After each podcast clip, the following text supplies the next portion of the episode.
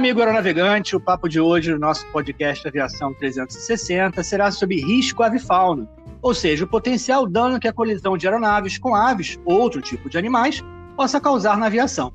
Para falar sobre esse assunto tão importante, nosso podcast Aviação 360 estabeleceu uma conexão internacional e certamente a que mais fusos horários vai envolver em todos esses episódios. São exatamente 13 horas de diferença, acreditem.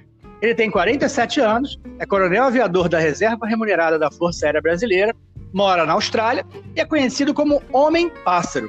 Não que ele tenha asas, ele não pratica o wingsuit, é, embora tenha muitas horas de voo, muitas delas em planadores, mas pelo seu grande conhecimento nesse tema.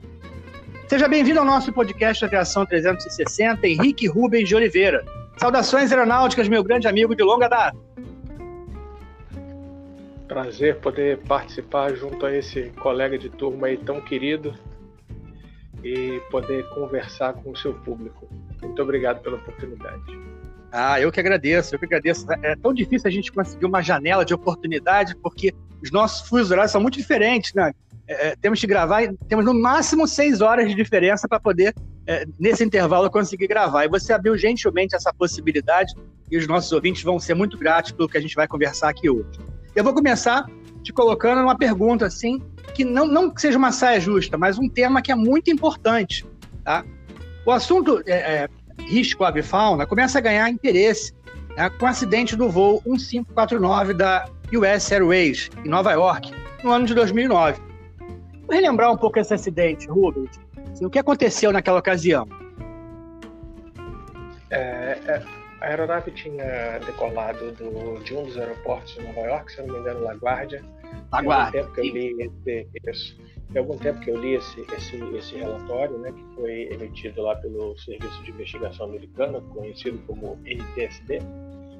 E a aeronave estava cruzando uma altitude em torno de 3 mil pés, já estava fora do ambiente aeroportuário, né, já estava distante do aeroporto quando os pilotos perceberam é, a aproximação de uma grande quantidade de, de, de, aves. Na verdade, eles se aproximaram das aves, né?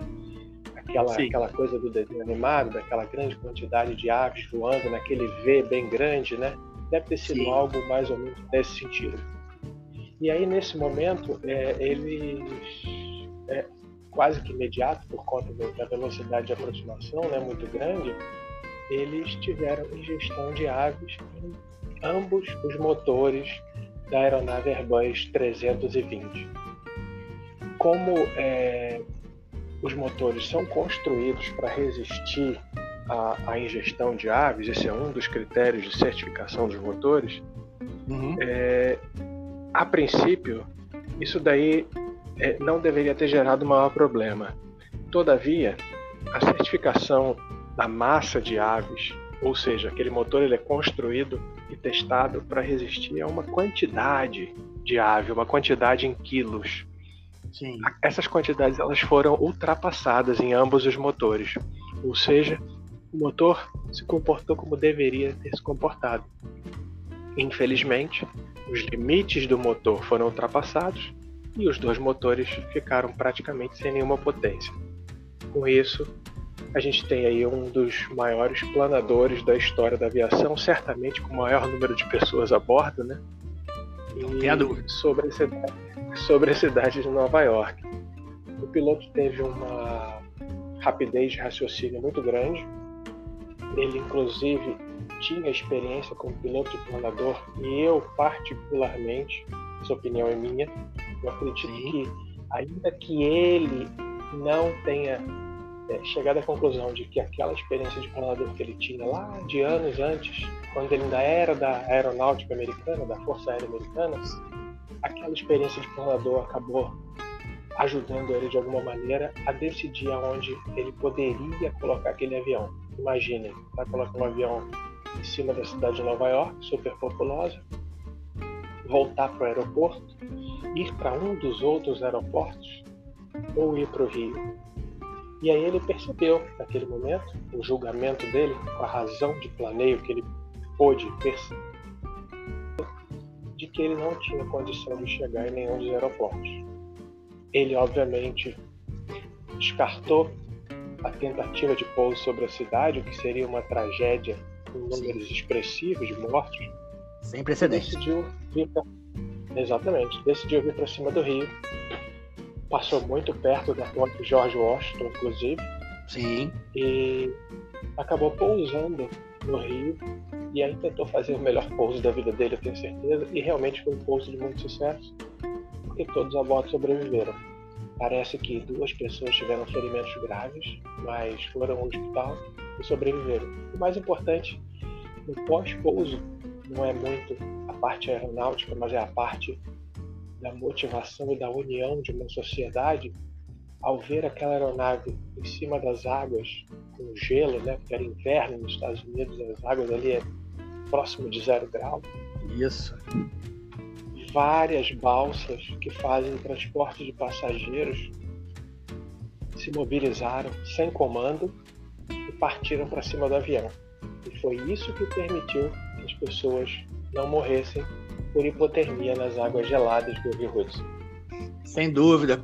É, Rubens, é o seguinte, é, o, o, episódio realmente foi muito marcante, eu recomendo bastante que o nosso ouvinte do podcast Aviação 360 leia o livro a respeito do, do, do assunto, né, do, do evento, e, e, depois assista o filme, mas necessariamente nessa ordem, né? Leia o livro e depois assista o filme, porque ali você vai ter vários detalhes sobre o que aconteceu.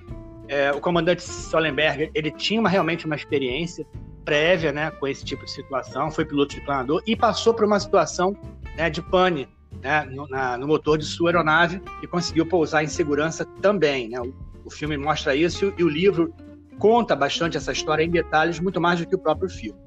Agora, você falou em colisão de ave, tá? eu não posso deixar de te perguntar, inicialmente, é, é, a diferença entre ave e pássaro essa, essa informação ela é, ela é crucial para o nosso ouvinte, que certamente achava que ambos eram sinônimos. É verdade, isso é uma curiosidade interessante e como a gente, para abordar esse assunto de uma maneira profissional, de uma maneira segura e não de uma maneira amadora, com achismos e, e percepções que nós temos, muitas vezes sendo pilotos ou operadores de aeródromos, a gente precisa contar com profissionais que entendam do outro lado. Porque a gente tem engenheiros aeronáuticos, pilotos, pessoal de aeroporto, esse pessoal todo entende muito bem da indústria de aviação. Só que esse é um conflito que envolve a ecologia. E normalmente quem entende de aviação não entende muito de ecologia, porque são duas áreas bastante distintas do conhecimento. Sim, verdade. Então, por uma questão de, né, por uma questão de, de, de, respeito a esses outros profissionais que são tão importantes quanto os profissionais da indústria de aviação na o gerenciamento desse tipo específico de risco, eu acho que é muito importante a gente realmente se ater à diferença, porque imaginem se eles dissessem assim, ah, é, o, o, o, o, bico do avião, a gente fica meio assim, né? Poxa, esse cara não sabe nem o nome do avião. Então você já fica, pô, como é que eu vou confiar numa pessoa assim? É complicado. O oposto acontece. Né? Então, por isso a necessidade da gente fazer essa distinção. É uma distinção muito simples. As aves elas são um grande grupo, tem os nomes lá, né, que a gente estudou um tempo atrás, eu não me recordo mais, né, do reino, filo, etc, etc. Tem aqueles nomes técnicos, mas para simplificar, aves são um grande grupo. Dentro desse grupo tem vários tipos de aves. Aproximadamente 60% das aves são pássaros, ou seja, são as aves da família dos passeriformes. Por exemplo, urubu, não é um passeriforme. O urubu é uma ave de outra família. A garça é de outra família. A ave é, normalmente não tem aquele formato de pardal. O pardal é um pássaro. Ele tem aquele formato arredondado, né? Então, a maior parte das aves são pássaros, mas a maior parte das aves que causam problemas à aviação são de outras famílias, não são pássaros. Então é uma diferenciação simples, mas para dar o devido respeito na hora de mencionar o assunto, porque, como eu disse, a gente precisa muito dos profissionais de biologia ecologia para realmente fazer o gerenciamento profissional desse tipo de risco. É, isso posto, vou te perguntar agora, quais são os principais problemas causados pelos animais em contato com as aeronaves, né? sobretudo os pássaros? As aves, né, no caso. é, é, é, realmente a, a, É o ato falho. é, não, não, realmente, é porque a gente, por anos, a gente tratou desse assunto no Brasil só falando colisão com pássaro, né? Então, realmente, acaba Fica, né? ficando marcado na memória, né? E a gente que já tem algum tempo de aviação, né?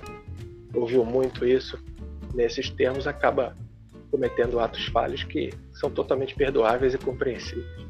Ah, pois é, é, é, assim, no Brasil eu tive a oportunidade de estudar um pouco mais esse assunto, de estar em contato com vários biólogos de diversas áreas e nós temos vários tipos de aves que causam problemas. No Brasil, a maior parte das colisões ela ainda acontece dentro dos aeródromos, ou seja, quando a aeronave não tem nem condição de desviar. Quando a aeronave só pode continuar voando ou tentando voar, ou quase pousando, ou simplesmente apertar os freios e tentar parar se tiver numa corrida de decolagem. Em situações críticas, desculpe, desculpe te interromper, em situações críticas. Exato. Né? Exato, críticas. Críticas em que a tua decisão deveria ter sido tomada antes com base em informações. Eu gosto muito de citar um exemplo de uma aeronave de transporte de passageiros que taxiou para decolar e estava, Sim. obviamente, mantendo a escuta da frequência do solo daquele aeródromo.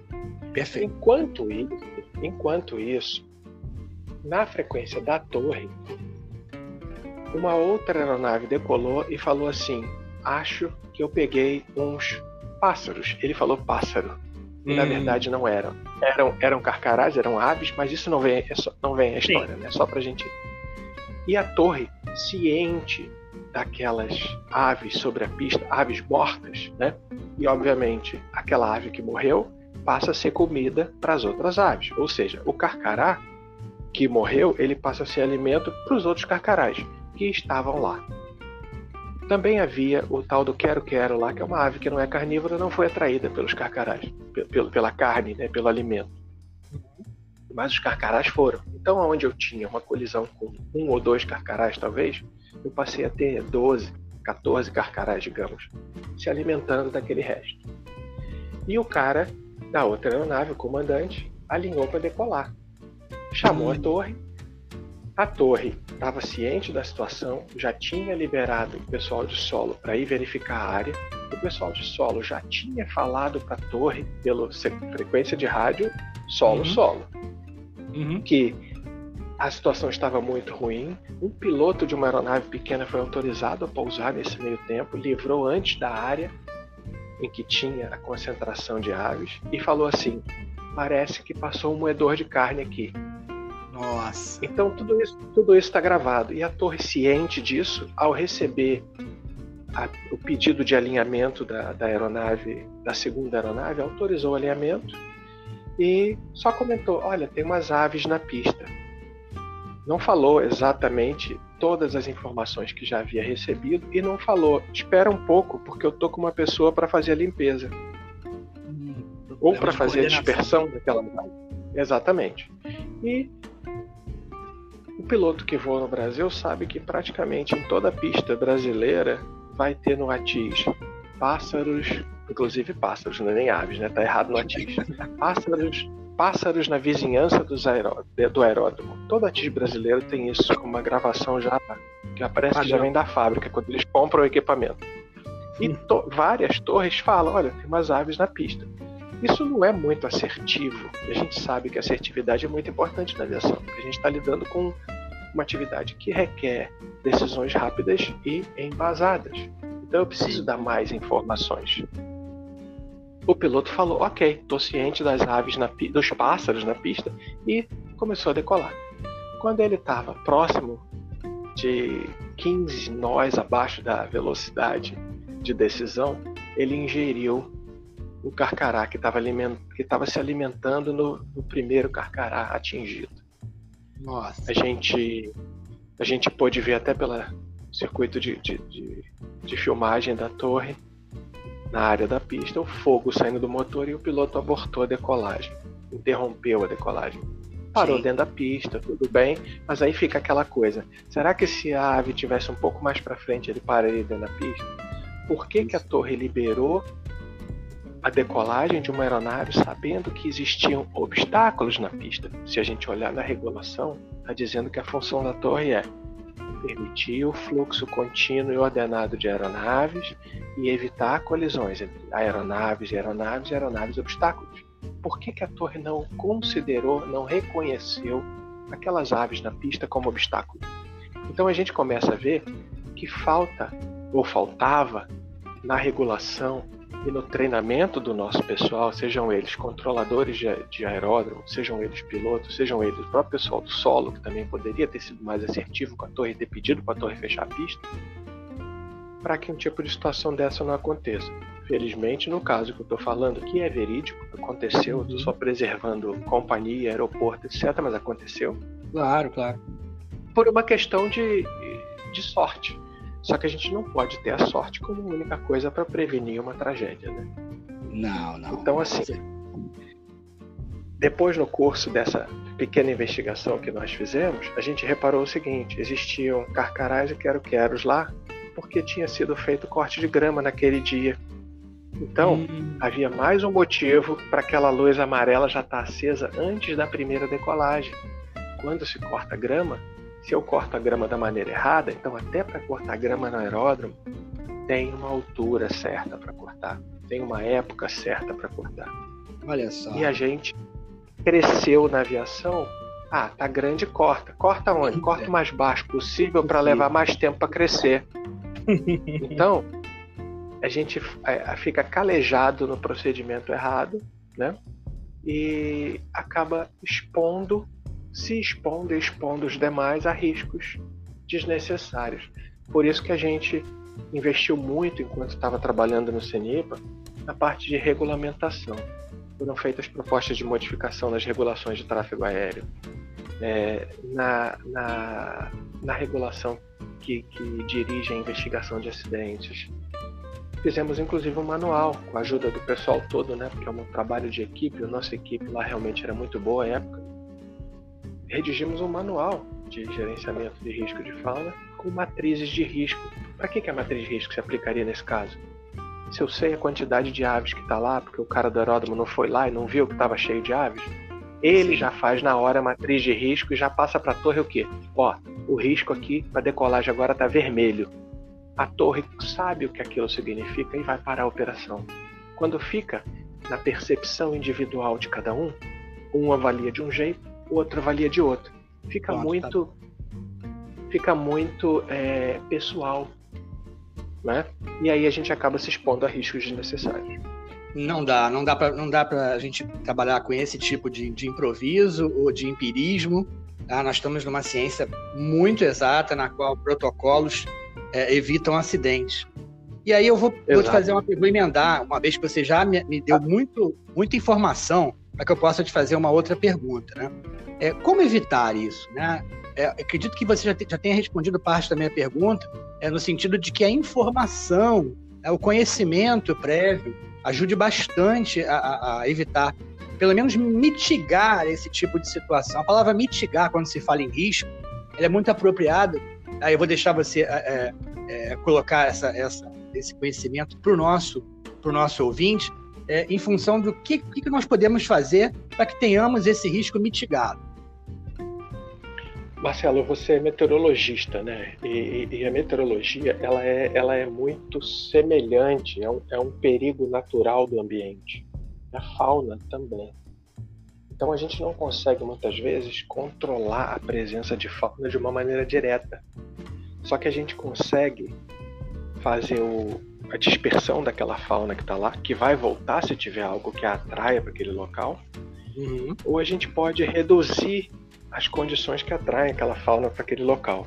Tudo isso são medidas mitigadoras, ou seja, dependendo da situação que eu tenho e aplicando conhecimento ecológico, como eu falei antes, a gente precisa respeitar demais esses profissionais, porque eles são o caminho para pavimentar uma maneira de fazer as coisas padronizada em que todo mundo se entenda, que é isso que a fraseologia aeronáutica, a comunicação aeronáutica faz, não é? Verdade. Nada mais é do que aplicar, nada mais é do que aplicar a lógica que a gente aplicou para meteorologia, que é um perigo natural.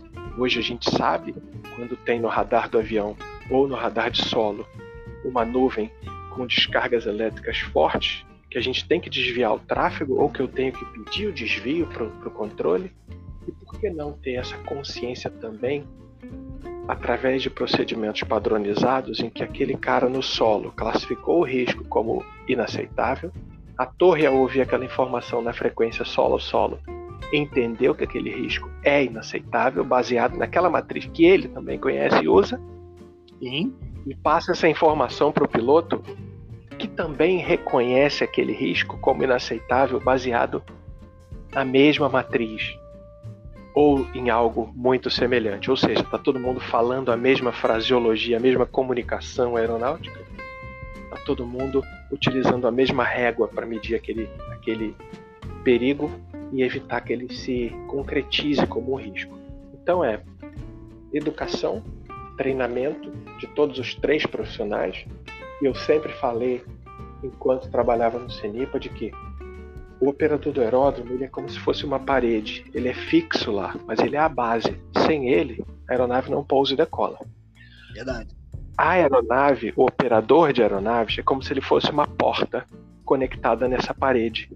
Ela abre e fecha, decola e pousa, abre e fecha, decola e pousa. E o controlador de tráfego aéreo nada mais é do que as dobradiças dessa porta. Ou seja, ele conecta os dois. Ele faz com que a porta consiga fazer o seu curso sem bater na parede. Ele segura os parâmetros, ele é o grande laço que une esses dois entes. E esses três entes juntos são a saída para a gente conseguir controlar pelo menos as colisões dentro dos aeródromos, que são realmente a maioria no Brasil. Poxa, então é treinamento, procedimentos padronizados e falar uma linguagem clara que seja entendida pelos demais. É, excelente a sua analogia. Eu acho que para o nosso ouvinte vai ficar muito fácil de poder entender né, essa, essa metáfora e, e, e certamente vai, vai, vai, facilitar o entendimento né, do, do, de como funciona tá, essa dinâmica do aeroporto que não pode se dissociar do ambiente que ele está inserido. Né. Então, os pássaros, Exato. as aves, perdão, as aves estão presentes ali. Os pássaros também, embora as aves causem maior potencial de problema para a aviação, conforme você muito bem nos explicou.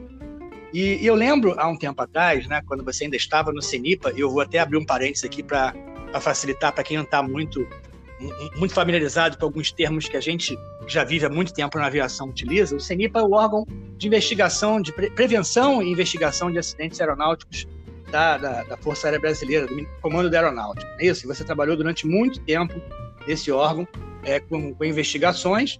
É, e é importante pontuar aqui que o, o, as investigações não têm caráter punitivo, muito pelo contrário, é caráter de, de criar uma consciência, de criar procedimentos para que a gente aprenda com aquele, com aquele acidente ou incidente e possa não cometer o mesmo tipo no futuro, não é isso?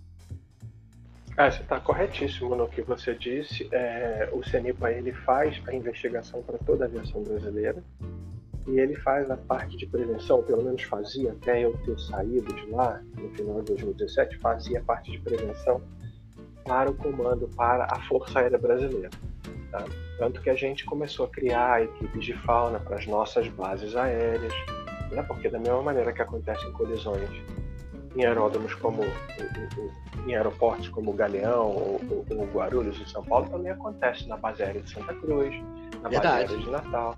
Né? Então a gente precisava também criar essas equipes militares para é, evitar que nós perdêssemos dinheiro né, e vidas humanas, né? não necessariamente nessa ordem, né? o mais importante é a vida sempre. sempre. É, mas que a gente pudesse manter a capacidade operacional da Força Aérea, né? com, pessoas treinadas e, e aviões e não perder esses aviões por colisões, né? Nesse aspecto até, uma coisa que talvez na pergunta anterior a gente não tenha abordado, foi falha minha nesse aspecto, existem muitas colisões que acontecem também nos aeródromos que envolvem animais terrestres, que são ainda mais fáceis de serem evitadas. Basta fazer o isolamento da pista. A pista não pode ficar aberta, não posso ter um, próximo da pista um lago com capivaras, por exemplo. É o caso do aeroporto de Jacarepaguá, né? exatamente, você bem citou, e que fizeram um procedimento para poder isolar a pista, uma vez que era muito comum a incursão de, de capivara, que é um, um, animal bastante grande, né? Imagina uma colisão de uma aeronave. 120 quilos, é um animal pesado, é. é realmente seria é, catastrófico. Especialmente com uma aeronave de pequeno porte, você pode até fazer com que o, o, o, o ângulo de subida da aeronave seja é, varie muito rapidamente. A aeronave vem a colidir com a pista logo na frente e vira uma bola de fogo, né? É possível. Muito, muito complicado. É, você me adiantou aqui um, um, uma resposta, eu fico muito feliz de que a, a sua presença durante o tempo que você trabalhou no CENIPA tenha ajudado a colaborar, essa foi sua bandeira, né? A, a, o risco avifauna, na verdade, ele, ele, ele, ele teve um ganho muito grande no conhecimento né, e na aplicação de procedimentos. E, e me lembro que há um tempo atrás, você, você é, mencionou a minha, minha profissão, né? Eu sou, sou profissional de meteorologia há muitos anos, e lembro que nós conversamos há um tempo atrás, é, aliamos os nossos, alinhamos os nossos conhecimentos quando é, conversamos a respeito da, da de correntes térmicas. Né? Correntes térmicas no, no aeródromo são responsáveis né, por, por facilitar a vida de aves preguiçosas, né? E adoram utilizar Sim. essas correntes ascendentes. Urubu, né? né? No Brasil. Exatamente. O urubu é uma ave que aproveita dessas correntes térmicas para bater menos as asas, é uma ave, entre aspas, preguiçosa, e utiliza essas correntes térmicas ascendentes, ou seja, de baixo para cima. E é muito fácil calcular é, justamente o potencial dessas correntes térmicas utilizando uma, uma equação matemática elementar, é, na qual a meteorologia é, a utiliza há muitos anos, simplesmente pegando como base informações previstas no código METAR, que é o código é, de observação das informações em tempo real. Basta você pegar a temperatura, o ponto de orvalho, é, diminuir a, a, temperatura do ponto de orvalho e multiplicar por 250, que é uma constante, que vai te dar justamente o, o, o nível, né, a altura da pista tá, em relação ao aeródromo na qual essa corrente se faz mais forte. E aí nós conversamos sobre isso, fico muito feliz de ter, de ter nesse momento, ajudado é, é, de forma tão singela, né, mas é, contribuído para que a meteorologia e, e, o, e o risco avifauna se, se complementassem. Né? Uma experiência gratificante para mim, faço esse meu depoimento aqui para o nosso ouvinte. É, foi uma informação muito legal, né? E eu estava querendo saber é, se eu podia de alguma maneira utilizar um conhecimento que a meteorologia tivesse, e foi por isso que eu te procurei, né? É, eu sempre tentei no, no, nos nove anos que eu trabalhei no CENIPA, talvez tenham sido nove, é, acho que foram nove, 2009 a 2000, praticamente 2000, 2017 completo, né? É, acho que foram nove nove anos, né? Então, é, eu, eu, eu sempre tentei muito ouvir as demais áreas, porque, é, e até pilotos de, que tinham experiência em aviação diferente, aviação de maior porte, etc., de menor porte, uhum. eu acho que é muito importante no momento que a gente está num órgão como o CENIPA, em que você tem condição de desenvolver um trabalho e deixar alguma coisa para gerações futuras, ainda que não seja algo perfeito, porque nada é perfeito, tudo é passível de evolução e de, de upgrade, né?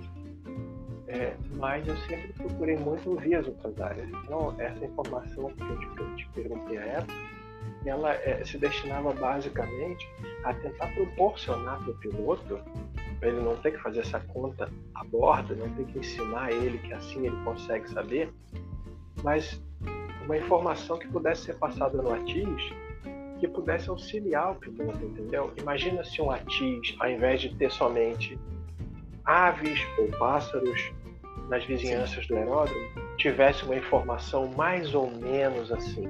Você está pousando na pista 15 do Galeão, né, digamos assim, uhum. e o ATIS do Galeão ela te fala o seguinte: uh, aves de cor preta, urubus, na posição de 10 horas da cabeceira tal, do nível tal ao nível tal. Aí que está a informação que vem da meteorologia aeronáutica. Né?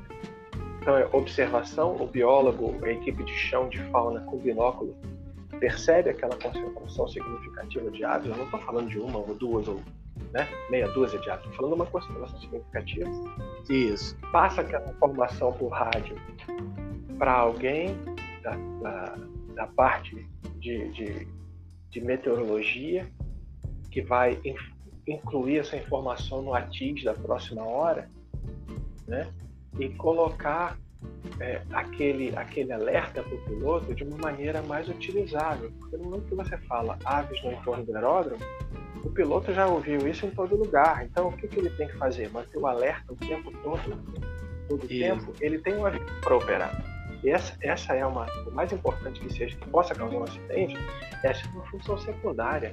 É muito pior o galeão se ele tiver um problema de conflito com um trike que esteja voando na área. Verdade. Então, ele tem que ter prioridades na cabeça dele e a fauna acaba sempre sendo relegada ao último, ou a mesma não ter prioridade, por falta de conhecimento, muitas vezes, da, da indústria e por falta da, da, disponibilização de informações que às vezes o colega do lado meteorologista tem e que uma equipe de fauna no aeródromo lá poderia estar auxiliando. Eu não estou falando de ver uma concentração de aves a 15 quilômetros do aeroporto, não é isso, mas é ali. A 15 quilômetros do aeroporto, o piloto tem altura para desviar, o piloto tem mais velocidade, mais espaço para desviar. Estou falando daquela concentração que está ali a um quilômetro da cabeceira, quando o piloto já não pode mais abaixar a asa e fazer um desvio, porque senão coloca em risco a própria segurança da aeronave. E é melhor o quê? Bater numa ave ou bater com a, ave, com a, com a asa no solo? Então, é isso que a gente tem que fazer. A gente tem que facilitar as informações para que os tripulantes tenham aquele insight, pô, é a partir de agora eu estou cruzando 500, estou é, cruzando aqui 800 pés e é a partir de agora que o Atis dizia que tinha muita ave na posição próxima da nossa. Então agora eu vou aumentar o meu scan para fora. Ou o copiloto aumenta o scan para fora. Entendeu? Então esse é só um exemplo, assim, né? Claro que a gente poderia, né? Isso teria que ser mais elaborado né? claro. para ser aplicado, mas é, é um exemplo para uma conversa nossa aqui para mostrar que há espaço para melhoria. Né? E, esse, e essa área ela acaba sendo um pouco relegada a segundo plano, porque a quantidade de colisões é muito alta, mas a quantidade de acidentes é baixa. Voltando lá na pergunta inicial, porque os aviões são certificados, eles são construídos para resistir. Só que às vezes eles não resistem. Da mesma maneira que o avião que tem os dois motores lá no Hudson, nós tivemos uma aeronave aqui vindo para pouso numa capital do norte do Brasil que teve ingestão de urubu em um motor. Essa foi a sorte. E esse motor perdeu a potência totalmente. Então, se um urubu entrou em um motor e conseguiu colocar aquele motor indisponível como gerador de potência, imagine, e havia outros urubus na área, imagine se um outro urubu tivesse entrado no outro motor e feito o mesmo dano a gente teria o Hudson brasileiro, né? Ou algo pior. Sem dúvida, sem dúvida. Para mostrar que a gente não está isento do problema, porque muitas vezes o pessoal olha essa colisão lá do, de Nova York e fala, mas nós não temos ganso canadense no Brasil. Então nós estamos isentos. Sabe aquela ah, história? Não acontece comigo. Sim, não é comigo, né? Tem muito, tem muito instrutor de aeroclube, e eu ouvi isso de um piloto tendo aula em aeroclube, que ensina para o seu aluno que não precisa fazer nada para desviar do urubu, que o urubu vai ver e vai desviar. Ah! Totalmente, totalmente errado. Porque no momento em que o urubu não desviar e o piloto estiver voando no avião, tem um para-brisa que ele não sabe nem se resiste àquela colisão, naquela velocidade, com aquela ave, ele pode sofrer algo semelhante ao que sofreu um outro piloto no interior de São Paulo. Estava voando a aeronave, colidiu, a ave entrou, era um urubu, bateu Sim. no rosto dele, o olho dele automaticamente foi retirado da, da órbita, ficou pendente. Nossa. E ele só conseguiu pousar porque era uma missão em que ele tinha a bordo um médico e um enfermeiro. Então, o médico e o enfermeiro estancaram o sangue, conseguiram fazer com que ele, com a visão de um olho, pousasse a aeronave. Para mim, esse é o melhor exemplo de todos os tempos no mundo todo entre compromisso e interesse, né? Você tem o compromisso de manter aquela pessoa acordada, não deixar ela acordar, ela desmaiar, porque ela vai te salvar pousando no avião. Então é Olha... muito interessante, né? É, e nem sempre nós vamos ter né, a situação é, de estar com, com médico e enfermeiro a bordo, né? Ah, então claro, a gente não pode claro. depender, depender dessa, dessa eventualidade, ou, não é isso, meu amigo? Ou, ou se o urubu tivesse colidido, talvez 10 centímetros mais para a direita, tivesse pego na, na frente do, do, rosto do piloto e tivesse simplesmente colocado ele, desmaiado ele, ou, ou perdido os dois olhos. Já aconteceu, nós temos piloto no Brasil com os dois olhos, cego os dois olhos por colisão com o É, o assunto ele é muito sério, fica aqui a nossa reflexão, né, para que a gente possa investir cada vez mais em prevenção justamente para não, não precisar passar por situações como essa. Né? E, e, certamente é, isso começa lá embaixo, né, nos aeroclubes, né, quando os instrutores não, de maneira nenhuma devem se, deve se dirigir aos alunos, né, é, minimizando né, o risco né, de eventos como esse. Pelo contrário, eu acho que toda, toda doutrina é válida para que os nossos pilotos sejam cada vez mais bem informados né, e, e, isso aí não, não aconteça no futuro. Olha, eu tive o grande prazer de conversar aqui com, com Henrique Rubens de Oliveira, tá? um dos maiores especialistas né, em risco avifauna do Brasil, hoje a serviço da, da, da, da Austrália, mora na Austrália já há algum tempo e, e, e na verdade, é aquele país é que tem é, ganho com a sua presença lá. Ah, foi um papo muito esclarecedor, muito, muito ilustrativo, com, com casos, com, com situações, mas ao mesmo tempo informativo né, e a gente pôde ter uma visão panorâmica né, sobre o que é esse assunto, né, o que foi feito né, e, o que, e, o que, precisamos aprender ainda. Tá? Eu acho que vale aqui a, como referência bibliográfica que as pessoas consultem a página do CENIPA, onde certamente há muito material lá para que possa aprender, e material esse que foi produzido pelo meu convidado de hoje, a maior parte dele com certeza. É, eu agradeço a oportunidade mais uma vez é, aos interessados, realmente faço essa recomendação de dar uma visitada no site do CENIPA, em particular para dar uma olhadinha no nosso banco de dados. Nós temos um dos melhores bancos de dados, bancos de dados do mundo, tudo online, com pesquisa, com, várias ferramentas interessantes, inclusive com a língua inglesa também, porque vários pilotos que vão no Brasil não falam português, e também o nosso manual, que está lá disponível para download e que é uma recomendação interessante do CENIPA para todo, toda a indústria de aviação brasileira. Então serve desde o piloto que está voando no aeroclube né, até o comandante que faz voos internacionais. Mais uma Excelente. vez agradeço aí a sua, a sua, seu contato e a oportunidade de conversar com esse grande amigo de turma. Ah, eu que agradeço, foi uma, uma excelente oportunidade tá, para mim, pessoal, tá, e para os nossos ouvintes do, do, Aviação 360. Um forte abraço, meu amigo, tá, espero revê-lo em breve aqui no nosso podcast Aviação 360. Um abraço a todos.